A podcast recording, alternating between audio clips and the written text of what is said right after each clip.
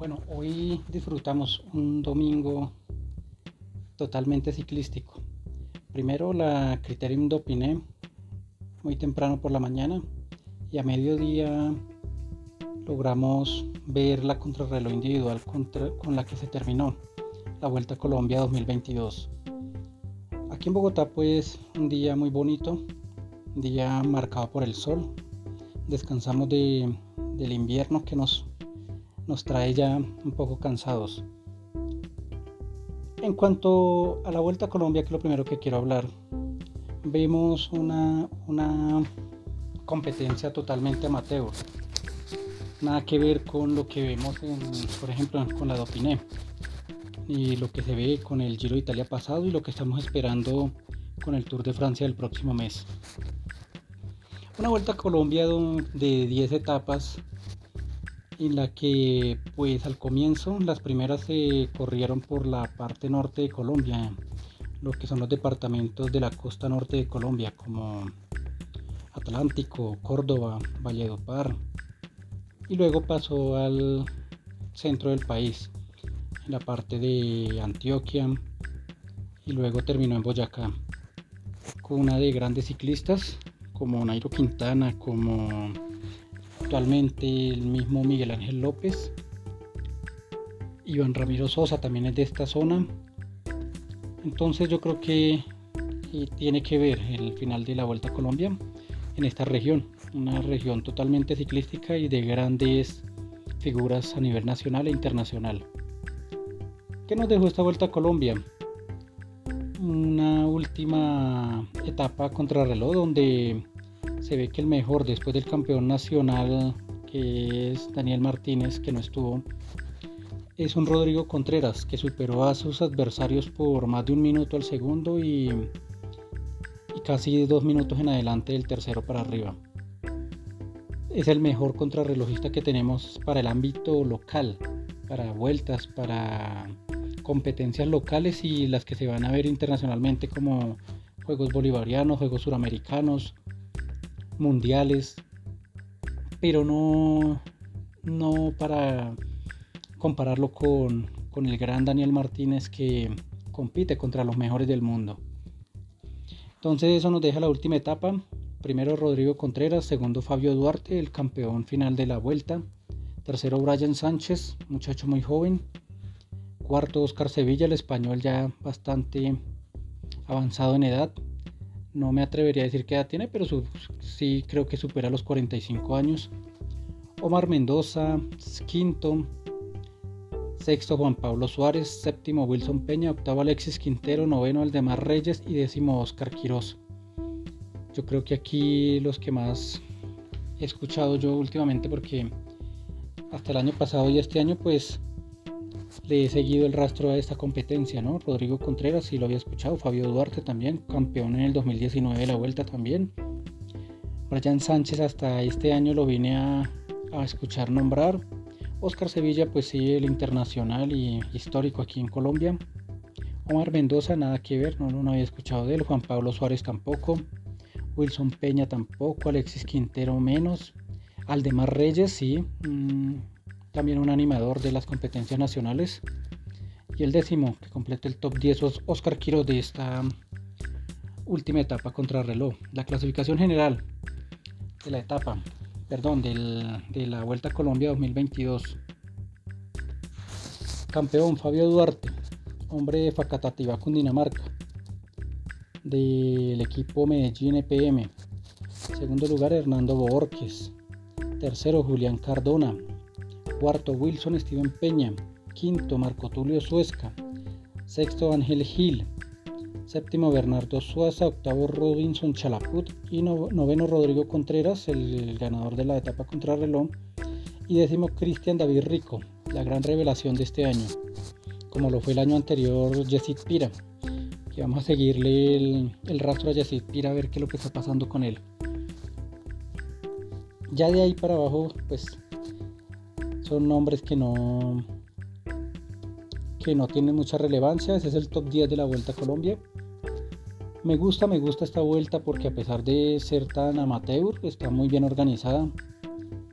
Mm, las bicicletas pues no son de las mejores, pues uno acostumbrado a ver esas bicicletas del Tour de Francia y del Giro de Italia, de la Vuelta a España, de las grandes competencias internacionales, pues sí se nota mucho la diferencia. Que en Colombia pues todavía le falta mucho, mucho, mucho para llegar a, sobre todo, ni siquiera a la mitad del nivel que se maneja en Europa, a pesar de que somos potencia ciclística.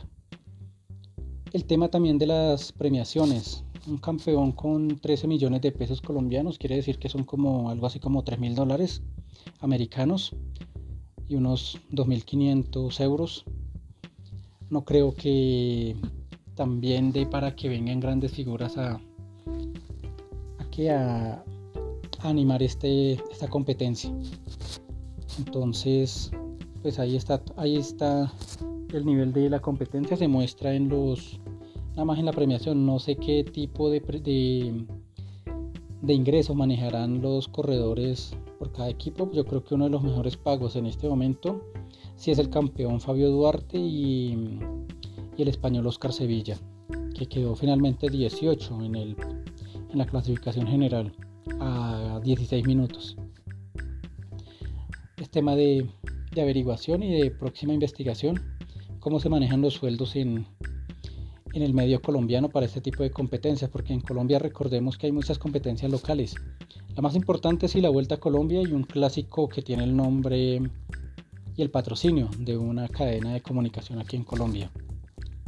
Luego siguen también los, los nacionales de pista.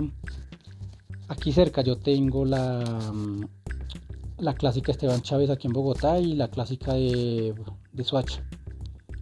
También tenemos la clásica de Cundinamarca y ya más lejanos pues hay, hay vueltas en norte de Santander, en el Cauca, en Ibagué, en el Tolima, el Huila, que ya me quedan un poquito más retiradas. Pero sí me, quiero empezar a entrar en este tema de las vueltas locales. Creo que empezar aquí con la de Bogotá, con la de la Fundación Esteban Chávez. Y también la clásica de Swatch. También la de clásica de Cundinamarca, que también me queda aquí cerca. Y, e, e ir expandiendo yo creo que el conocimiento sobre este tipo de ciclismo a nivel local.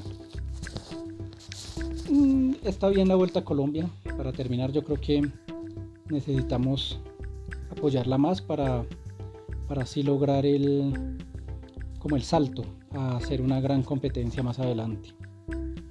Vamos a ver ahora la Topiné, que nos dejó, a mí por lo menos me dejó un gran, un gran interrogante en el Jumbo Visma y una certeza con el tema de Linus Grenadiers. ¿Por qué? Porque una gran duda con el Jumbo. Se supone que el hombre que siempre ha estado buscando ese Tour de Francia en los últimos tres años ha sido Primo Roglic. Pero el año pasado, tras la caída de.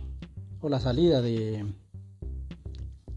del señor Roglic en la primera semana del Tour, pues le forzadamente tuvo que entrar Jonas Vinegar y lo hizo muy bien, quedó segundo en la clasificación general detrás de Pogacar que era el hombre más fuerte. Pero Vinegar se ha venido mostrando en estos últimos tiempos como un hombre fuerte para la clasificación general. Y hoy esa llegada juntos que prácticamente a Vinegar le tocó frenar para que Roglic no se quedara. Prácticamente Vinegar pudo haber ganado hoy la Dopiné. No lo hizo porque por órdenes de equipo, tal vez, pero sí dejó esa sensación de que está más fuerte Vinegar que Primo Roglic. Y Primo Roglic ya se debe estar planteando que no va a tener un, un solo rival fuerte como lo es Pogacar, sino también dentro de su mismo equipo va a tener otro rival fuerte como Jonas Vinegar. El danés se ve demasiado fuerte y yo creo que va a reclamar, si puede, y tienen con que vencer al a va a buscar el título también. El UAE, en esta Dopiné, que es la última gran prueba que nos muestra tal vez una, una competencia de una semana y que es bastante fuerte, pues no mostró un, un gregario, digamos, que pueda también acompañar a, a Pogacar. Aunque yo creo que para Pogacar es lo mejor, ¿no? que no tenga rival en su equipo y no, no vaya a tener que, competir contra los dos, contra otro rival y mucho menos dentro de su mismo equipo. El primero del UAE es Brandon McNulty, el norteamericano, en el puesto 10 a 1 minuto 45. Entonces, mm, yo creería que, que McNulty no es. Porque si en el, en el, perdón, en el puesto 11, Brandon McNulty en la clasificación general quedó a casi 5 minutos, 4.57 de, de Roglic y de Viñagar, que apenas quedó de diferencia con Roglic a 40 segundos. O sea, por eso yo digo que Viñagar se le puede volver un rival a Roglic en el próximo Tour de Francia. Y no solo a Roglic, sino a Pogacar. En sí sería un rival para Eslovenia. Increíble verlo de esa manera. Otra cosa que, me, que yo ya comprobé antes del Tour de Francia es que Lineos pues no tiene con qué. El mejor hombre de Lineos, creo, miremoslo aquí. Está Ethan Hayter en el puesto 15 a 8.06, pero ahí está creo que Tao Gigo Heganhard, el británico, a 3.44, octavo. No pudo meter, no pudo meterlo ni siquiera en el top 5 porque no tenía. Entonces, viendo ya, por ejemplo, a Roglic, a Pogacar, a Vinegar, eh, a Caruso, eh, todos estos corredores que van a ir por el, por el título al Tour. En el línea yo no veo a alguien fuerte para ¿para qué? Para pelear título. Tal vez me atrevería, no sé si por corazón y por nacionalismo, pensar que Daniel Martínez puede llegar a ser ese hombre de líneas que les, que les peleé a todos estos nombres de arriba eh, un título para líneas para líneas de, de Adam James de, mm, del mismo eh, Tao y de Geraint Thomas.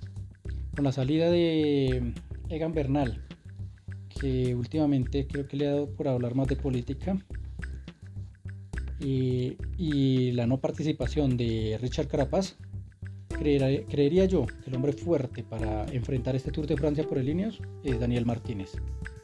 Jace es bueno, pero no nos ha demostrado que, que no está para pelearle un título a Pogacar, ni a Vinegar, ni a Roglic. Yo creo que esos tres nombres arriba son muy fuertes, incluido Caruso también, si es que va a ir. Por Colombia, Esteban Chávez hizo una buena presentación, séptimo lugar en la general a 3.18. Hoy entró cuarto en la última etapa, una etapa bastante fuerte y difícil, donde el Jumbo pues lució muy fuerte con sus dos hombres. Entraron al tiempo y con una diferencia bastante, bastante pronunciada. Recordemos que, que Roglic y Viñegar entraron eh, cogidos de la mano y Conor entró a 15 segundos. Esteban Chávez entró cuarto a casi un minuto 53 segundos con Rubén Guerreiro. Y Damiano Caruso entró sexto a 55 segundos. Entonces, esta, esta Dopiné nos permite primero ver que Roglic va a tener un problema más con Vinegar en el Tour. Segundo, que Lineos no mostró a alguien que pudiera llegar a pensar, que, no, a analizar que puede haber un corredor más fuerte que Daniel Martínez en pelearle a los eslovenos y, y tal vez al italiano Caruso. No lo veo. Entonces, ahí está la posibilidad para Dani Martínez de hacer una excelente presentación. Eh, también el, UAE también nos muestra que no tiene un corredor que le vaya a hacer sombra a Pogacar. Entonces Pogacar por ahí no tiene problema. Todos se van a dedicar a trabajar para él. Y pues nuevamente esperar a ver qué ocurre con Primo Roglic a partir del 1 de julio en el Tour de Francia.